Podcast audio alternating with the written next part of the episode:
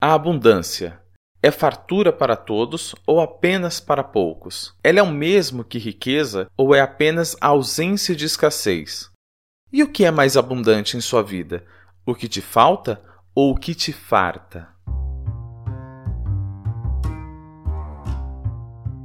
Nosso linguajar é nato, não estamos falando grego. Aqui falamos como aprendedores colaborativos sobre aprendizagem significativa, criativa, organizacional, filosofia, pedagogia, psicologia. Matite Vômenos, olhar de aprendiz e um pouco de Diz que me diz. Sejam todos bem-vindos ao nosso podcast.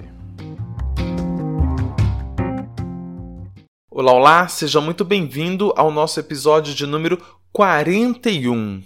Olha lá, Welder, que beleza! 41 vezes nossa presença nessa querida podosfera. Se você está chegando aqui agora, meu nome é Adilson, seja muito bem-vindo, é muito bom receber você aqui. Se você já é da casa, seja bem-vindo também. Este episódio foi feito especialmente pensando em você. Olá, olá, você que nos ouve. É um prazer estar aqui com vocês novamente. Que bom poder dividir mais uma vez o nosso matite com você. E aí, Adilson, como é que tá? Tudo certinho? Como é que tem passado esses dias? Bom, eu espero que vocês gostem do episódio de hoje. Vamos lá, né? Vamos falar sobre um tema muito interessante aí. Bora lá? Sempre bem, meu querido. Espero que você também esteja bem. Vamos lá, deixa eu falar. Esta semana tomei conhecimento que existe em São Paulo uma cidade por nome de Fartura. Ela fica a 357 quilômetros da capital. E por que fiquei sabendo desta cidade? As irmãs Marina e Simone ouvem nosso podcast e acham muito curioso o fato de sempre usarmos uma frase musical como um fio condutor das nossas conversas. E daí elas meio que nos desafiaram a falarmos sobre os nossos matites, tendo como tema a fartura, que é o nome da cidade, e também sobre a fartura em tempos de Covid e, se possível, também projetar algo pós-Covid. E sugeriram também um trecho do hino da cidade de Fartura, que é uma composição de Afonso Pegaranonaro, espero ter feito a pronúncia correta. Ele é regente do coral do Hospital das Clínicas de São Paulo. E o trecho é o seguinte: Entre montanhas de um verde sem fim, o seu plantio, um jardim multicor. Aves cantando um canto de paz, fartura hospitaleira, meu amor. Toda essa história só para perguntar: o hino à cidade de fartura põe luz em coisas que nos fartam constantemente. Mas temos o péssimo hábito de apenas focar no que nos falta. Isso é um sintoma das coisas que nos afastam da generosidade, da humanização e da abundância no sentido mais amplo das coisas? Fala você, meu querido. Bom, primeiro eu quero agradecer aí a Marina e a Simone pelo carinho, pela mensagem. Muito bom saber que, que vocês têm nos ouvido e que tem feito algum sentido para vocês as nossas partilhas aqui, né? E a gente fica feliz de saber da existência aí dessa cidade, dessa fartura, né? Da cidade de fartura e de que vocês estão acompanhando a gente e curtindo aí os, os nossos conteúdos, que vocês estão aí é, dando esse apoio pra gente. Muito obrigado. E vamos lá, né? Bom, é, o Adilson, você fala aí da. fez a sua provocação e você citou aí o trechinho do, do hino de fartura. E uma coisa muito interessante é que ele fala da fartura de, da natureza, né? Ele fala da, das montanhas verdejantes, fala da, dos campos de plantação todos coloridos, né? Dando a entender que tá tudo é, pronto para colheita, né? Que tá tudo muito farto realmente aos olhos de quem, de quem vê. E isso me faz lembrar que me faz refletir, né? Que a natureza de fato ela é muito farta não é verdade? Se a gente for pensar na natureza em si, sem, sem a intervenção aí do, do homem especificamente, né? Se a gente só olhar para a natureza mesmo, vamos pensar numa árvore frutífera, cara. Uma árvore, ela dá fruta abundante, a natureza ela não é mesquinha. De jeito nenhum. A natureza não é mão de vaca, a natureza ela é abundante, ela é farta. Então você pega um pé de qualquer fruta, cara, a, a, o pé da fruta ele dá aquela fruta até cansar, né? É, então assim, a hora que tem a fruta, nasce aquela fruta, as pessoas comem a fruta, a fruta cai no chão e fertiliza o solo, o passarinho vem e come, os insetos vão lá e come. Cara, a natureza, ela não é mesquinha, ela não é mão de vaca. Ela oferece o, tudo em abundância pra gente. O mundo, ele é muito farto. Né? Essa fartura, ela existe. É, é, é, o natural do mundo é ser farto. E aí a gente pensa, cara, por que, que será que tem tanta, tanta escassez, então, no mundo, se a natureza, de fato, ela é... Ela é farta, né? Se a natureza de fato ela é abundante, se a natureza de fato ela é ela, ela tem essa característica é, de, de dar muito, de doar muito. O porquê que essa escassez ainda existe, uma vez que a natureza é tão abundante, seria o fato da gente pensar que essa escassez ela seria uma consequência das nossas configurações econômicas e políticas. Por quê? Porque se a natureza ela é abundante, se ela produz alimentos aí em fartura e tal, por que, que algumas pessoas ainda passam necessidade? É porque a forma como a gente se organiza enquanto sociedade, a forma como a gente cria é, os sistemas econômicos e tal, e a distribuição de renda e tudo mais, acaba é, tendo alguns efeitos colaterais. E a gente não vai entrar no mérito aqui de certo, errado, enfim, não é, não é o foco aqui. Mas uma das maneiras de analisar seria isso porque a natureza sim ela é abundante. E o, o Thomas Malthus, que foi um, um pastor e um economista inglês aí que na, é, viveu mais ou menos ali na metade do século XVIII e entrou um pouquinho aí no século XIX, é, ele propunha uma ideia de que a população ela dobraria a cada 25 anos e que a produção de alimentos não conseguiria acompanhar essa, esse aumento da população e a, gente, e a gente entraria em colapso por conta disso. Isso inspirou um, um personagem é, muito icônico aí do, do, do, universo Marvel, né? Que é o Thanos. Quem assistiu aí os filmes da Marvel deve lembrar. Achou que não teria referência nerd, né? Achou errado. Bazinga! Então, Thomas Malthus inspirou aí é, a ideia do Thanos, né? principalmente, pelo menos, a ideia do Thanos do universo Marvel do cinema. No quadrinho ele tem outras motivações, mas não é o foco aqui também da gente falar, né? Então, Thomas Malthus ele estava errado porque a gente conseguiu sim, é, com a nossa abundância de inteligência, com a nossa abundância de criatividade, com a nossa fartura é, de inovação que o ser humano tem, nós conseguimos sim criar maneiras de cultivar a terra, de descobrir novas plantas, de descobrir novas técnicas de plantio e de manufaturar o, o, os alimentos, de criar alimentos novos a partir daquilo que a gente colhe, daquilo que a gente planta, daquilo que a gente trai, tira da, da natureza, a gente cria novas formas de alimento que são capazes sim de alimentar a população. Tanto que hoje a obesidade ela é, é, um problema de saúde pública muito maior do que a fome, né? Claro que existe muita gente passando fome, que existe muita gente com escassez, mas a obesidade é um problema, é, ela é um, considerada um problema maior por muita gente do que a fome em si tamanha fartura de alimentos, né? Nunca se houve na, na, na espécie humana um momento em que todo mundo é, que, em que ser gordo fosse um problema, né? Ser gordo no sentido de, de, de ser obeso, no caso, né? De estar acima do peso. E isso acontece hoje simplesmente porque a gente tem toda essa fartura.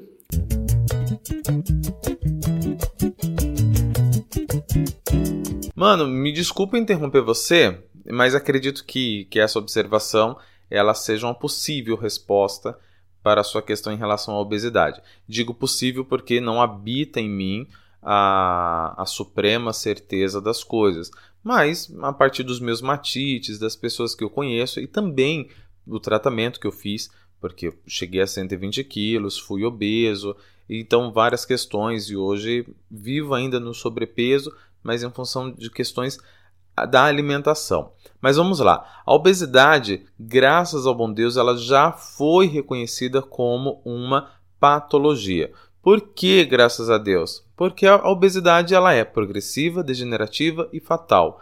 As pessoas perdem o movimento, vão aparecendo outros problemas de saúde. Então, ela é progressiva porque vão aparecendo os problemas, degenerativa porque você perde os movimentos, pessoas com um nível altíssimo de obesidade mórbida têm essa dificuldade de locomoção, e fatal porque se não morrer de uma coisa, morre de outra, e só fica a dor de quem sofre a ausência do doente querido. Mas vamos lá essa discrepância entre a obesidade e as pessoas que morrem de fome, na, na, na premissa do que você falou agora há pouco, a, a, obesidade ela necessita de um tratamento, assim como todas as outras patologias. Porém, para classes menos favorecidas, é, fica mais difícil esse tratamento, seja porque o alimento orgânico é, é mais caro e, e só para você ter uma ideia, para elevar, elevar a produção dos alimentos in natura, o governo federal, e eu não vou falar o nome do distinto senhor que senta na cadeira do, do governo federal, que acredito que a história há de esquecê-lo. Então, se há de esquecê-lo, não há necessidade de falar o nome dele. Mas o governo federal como um todo, é, no ano de 2019, aprovou, além dos muitos agrotóxicos que nós já possuímos, aprovou 474 novos produtos com esta finalidade, agrotóxico. Em 2020 foi quase 10 novos produtos por semana. Então você imagina, essa semana tem 10, 10 agrotóxicos novos, na outra semana mais 10, na outra semana mais 10, na outra semana mais 10, totalizando 493 novos agrotóxicos, ou seja, 2019 474 e em 2020 493. Não são os mesmos. Então você pode, somar aí um número com outro, que você vai ver o absurdo mais os que já existiam. Tudo bem? Adilson, de onde você tirou essa informação? É coisa da sua cabeça? É fake news? É, é coisa da Globo que quer, que quer derrubar o governo federal? Não, não é nada disso. É fonte do próprio Diário Oficial da União, então não estou mentindo. E o que isso significa? Bairros periféricos com baixos indicadores sociais e o acesso ao alimento adequado é ainda mais difícil, elevando assim as comorbidades entre os jovens já, não apenas os adultos, mas os jovens, as crianças, eles perpassam por isso. Por quê? Há um alto número de produtos processados e outros ultraprocessados. E o que isso representa? Eles são ricos em sódio, que vai, vai gerar pressão alta, ricos em gorduras, que vai gerar o, o colesterol, corantes, conservantes, açúcares e quando e tudo isso no, no alimento que tem ali na periferia é mais fácil da gente pegar.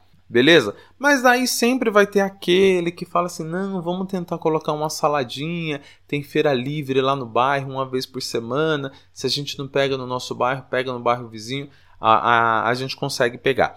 Aí vem a questão do que, quando tenta consumir o produto in natura, o que eles vão consumir também? Os benditos do agrotóxicos, que era justamente para esta produção em massa, porque produto, é, produto orgânico é mais caro. Agora, só para a gente finalizar a, a, a, ideia de hoje em relação a isso. Se a natureza em si ela é abundante, se a natureza em si ela é farta, por que, que além dessa visão, tanto econômica e política, que traria estas escassez, nós vivemos assim? Não sei se, se eu me, me fiz entender, mas espero que sim. Vamos lá, fala você, meu querido.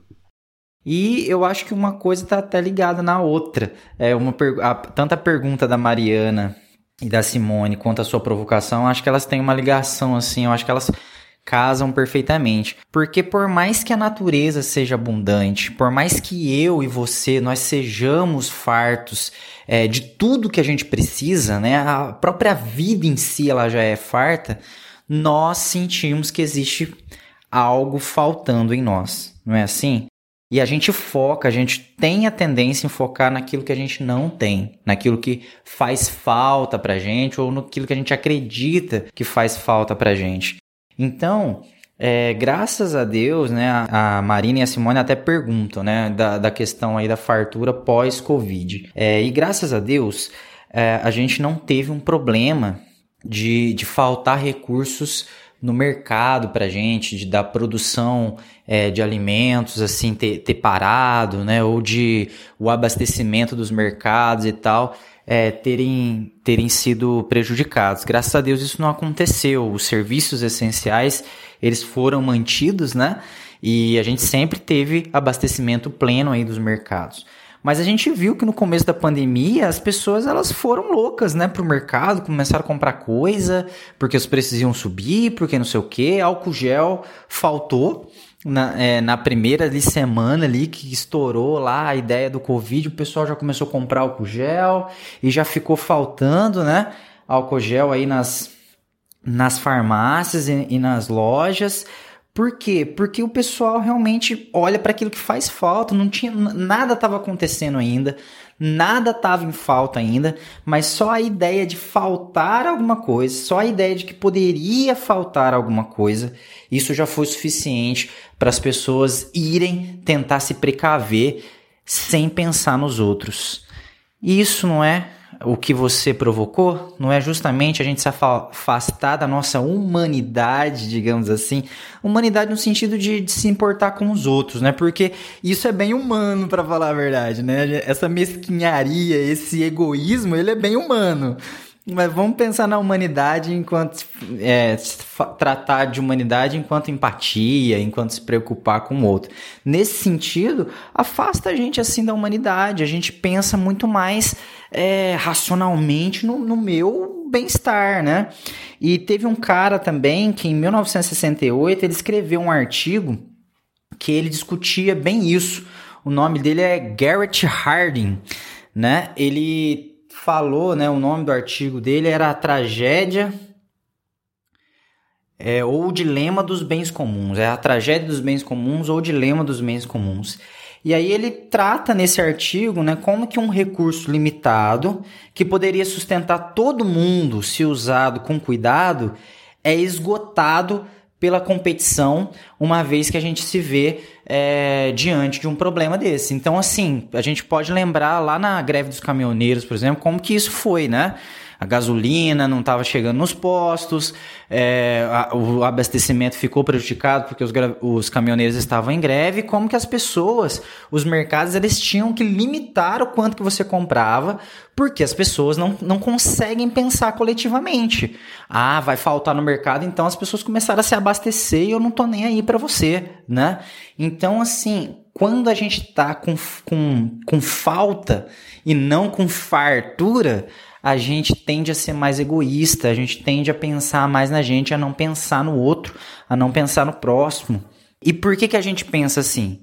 Porque se ninguém está respeitando, por que, que eu vou respeitar também? É assim que a gente acaba pensando, né? A ideia de que eu, eu, vou pensar, eu só vou fazer se os outros estiverem fazendo também. E o, e o Harding, ele trata disso no artigo dele também. É algo bem interessante. Depois, se vocês é, tiverem a oportunidade, vão atrás de, de informação sobre isso. Porque ele fala sobre isso, né? Ele fala, por exemplo, num pasto que...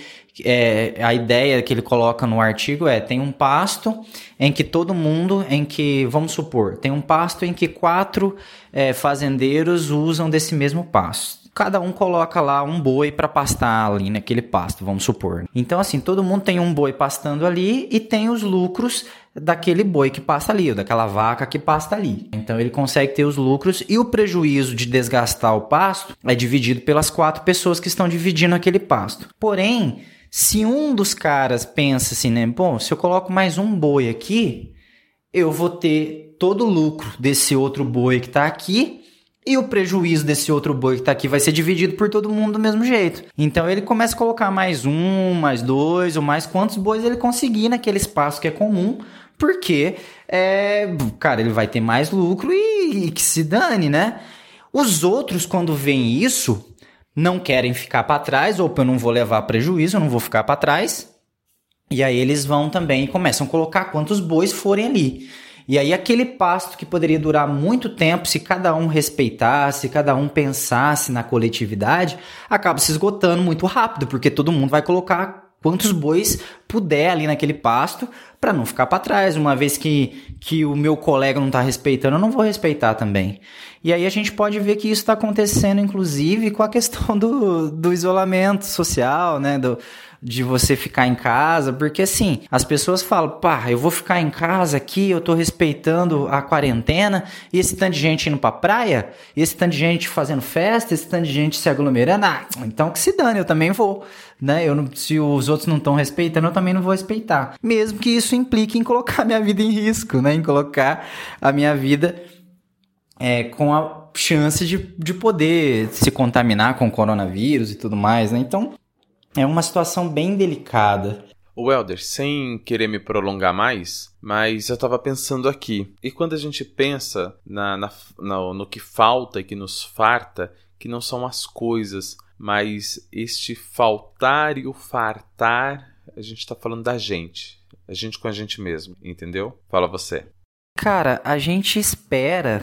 É, todo ser humano tem essa sensação de vazio em algum momento da vida, não é? Essa sensação que falta algo na gente, que, que, que, um vazio, um buraco que tem que ser preenchido por alguma coisa. E a gente tenta preencher esse buraco de tantas formas com comida, com outra pessoa, é, com emprego, com, com uma série de coisas e parece que nada tapa esse buraco às vezes. Parece que a gente faz, faz, vai atrás, corre atrás, busca, busca e, e, e isso não, não, não, tapa esse buraco, né? E aí eu queria trazer essa reflexão, cara, que essa falta que a gente sente, seja do que for, ela só pode ser nada tapa esse buraco, porque ela só pode ser preenchida pela gente mesmo né? É só você que pode preencher esse buraco. Não adianta você esperar que o seu parceiro, parceira, o seu namorado, namorada preencha isso para você, porque eles não podem fazer isso. Eles mal conseguem preencher o, o vazio deles, né? Não adianta que você espere que o governo, que a sociedade, que o mundo entenda que é importante a gente cooperar, que é importante a gente respeitar e tal, é, porque assim vai ter fartura para todo mundo. E aí a gente vai. Não adianta você esperar que isso venha de fora de você. Você precisa preencher os espaços, esse espaço que tem aí dentro de você. E só você pode buscar isso dentro de você, porque dentro de você existe toda a fartura de suprimento que você precisa. É claro que todo mundo precisa de afeto, carinho, atenção, reconhecimento, é, consolo, abrigo, né? Mas por que, que a gente busca isso fora da gente? Se a gente não aprende a suprir isso em nós mesmos. Desde pequenos, né, a gente, a gente vem sendo ensinado que a gente tem que buscar isso no outro. A aprovação do outro, a aprovação do meu pai, da minha mãe, a aprovação da sociedade, do meu professor, do, da, da, da minha igreja. Da, da, e, e eu, eu esqueço, né? E eu, é, aliás, eu não sou ensinado a, a, a pensar que eu posso me prover. E a gente é tão abundante de recursos que a gente consegue oferecer isso para o outro. Já, perce já percebeu isso? Que a gente consegue oferecer isso para as outras pessoas? Para o outro a gente oferece.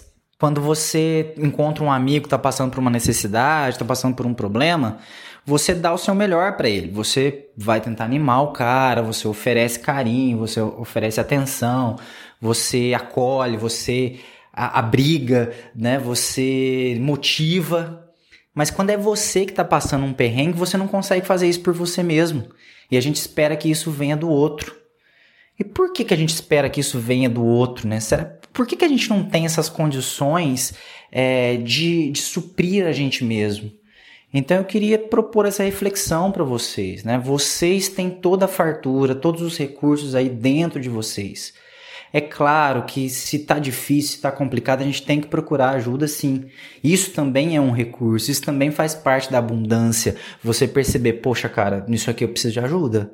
Isso aqui eu tenho que ir atrás de alguém que, que vai poder me ajudar. Mas olha só que, que paradoxo, se a gente pode chamar assim. Se você vai procurar ajuda de um psicólogo, por exemplo, de um profissional da saúde qualificado, esse profissional vai ajudar você a achar os recursos dentro de você mesmo.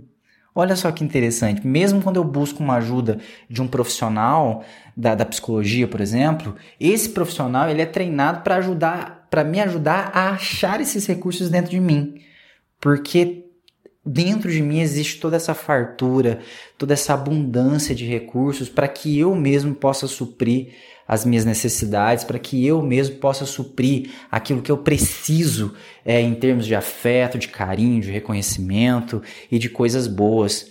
Então fica essa reflexão para vocês aí, né? É, que a fartura esteja com todos vocês, a ponto de vocês suprirem a si mesmos e poderem oferecer isso para as outras pessoas também tá bom? E aqui eu me despeço. Foi um prazer mais uma vez. Bom restante de semana para todo mundo. E a gente se vê na próxima quarta-feira. Valeu, gente. Até mais. Sensacional, meu querido. Sensacional. Mais uma vez, muito obrigado pelo seu matite, pela sua participação. Você que nos ouviu até agora, é com você mesmo. Muito obrigado pela sua participação, pelo seu incentivo. Nós só existimos porque existe você. Essa é a nossa fartura do seu tempo, da sua atenção e do seu matite. Até semana que vem. Grande abraço e beijos na família. Tchau, tchau. Chegamos ao final deste episódio, que contou com a colaboração de Bruno Reis, Welder Santos, Rosângela França, Stephanie Oliveira e eu, Adilson Matias de França. Lembre-se de compartilhar com seus amigos, ou com não tão amigos assim, mas compartilhe. Para falar conosco, nos chame pelo Instagram ou pelo YouTube. Aprendiz Matite, M-A-T-H-I-T-E, Aprendiz Matite. Ficamos por aqui. Tchau!